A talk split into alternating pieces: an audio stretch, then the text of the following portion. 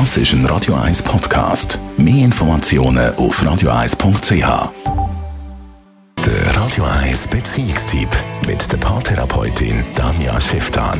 Präsentiert von Paarship, die Schweizer Online-Partneragentur. Paarship.ch wenn man sich irgendwo im Ausland in der Ferien verliebt hat und dann probiert, die Liebe im Alltag gleich weiterleben zu lassen, dann kann das manchmal ein bisschen schwierig werden. Wie halten wir eine Fernbeziehung aufrecht? Das ist das Thema heute in der Kolumne von Danja Schifftan.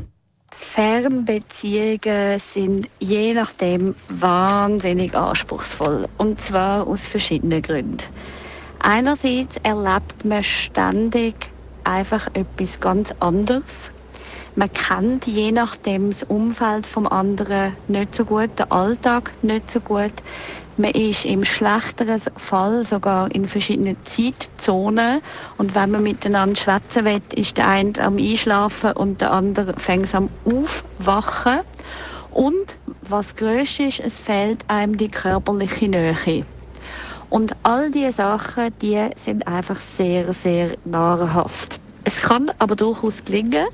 Und wie es gelingt, ist einfach sehr aufwendig. Also das heißt, man muss die Fähigkeit haben, ganz viele Sachen können anzusprechen, ganz viele Sachen können besprechen. Das heißt, man muss gut können kommunizieren, was einem zu schaffen macht, was einem Sorgen macht, was einem äh, ein Anliegen ist, was Wünsche sind. Man muss zum Beispiel genau mit unterschiedlichen Zeitzonen können emotional auch darauf einsteigen, wenn der andere nicht mag, schwätzen zum Beispiel, weil man eben merkt, ah, der mag nicht schwätzen, weil er ja gerade aufgestanden ist und man muss das zum Beispiel lernen, nicht persönlich nehmen. Und man muss aber auch zum Beispiel lernen, streiten. Also Streiten ist eine wichtige Komponente, genau dann, wenn man eben in der Distanz ist. Man muss sich miteinander auseinandersetzen und trotzdem muss man dann auch lernen, sich wieder zu finden, auch wenn man sich nicht heben kann. Und last but not least, auch die Sexualität muss Platz können haben. Also das heißt, in Fernbeziehungen muss man auf irgendeine Art können eine gemeinsame Sexualität aufbauen. Das heißt, wir können zum Beispiel Telefonsex kennenlernen oder Online-Sex mit Video auf irgendeine Art, ähm, wo einem vielleicht nicht so wohl ist und einem vielleicht auch nicht so gewöhnt ist, aber es macht total Sinn, dort etwas aufzubauen.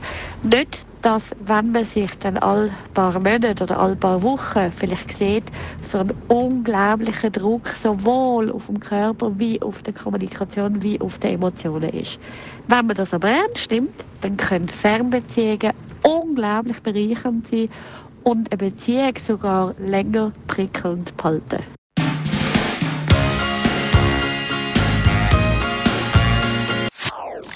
Das ist ein Radio 1 Podcast. Mehr Informationen auf radio1.ch.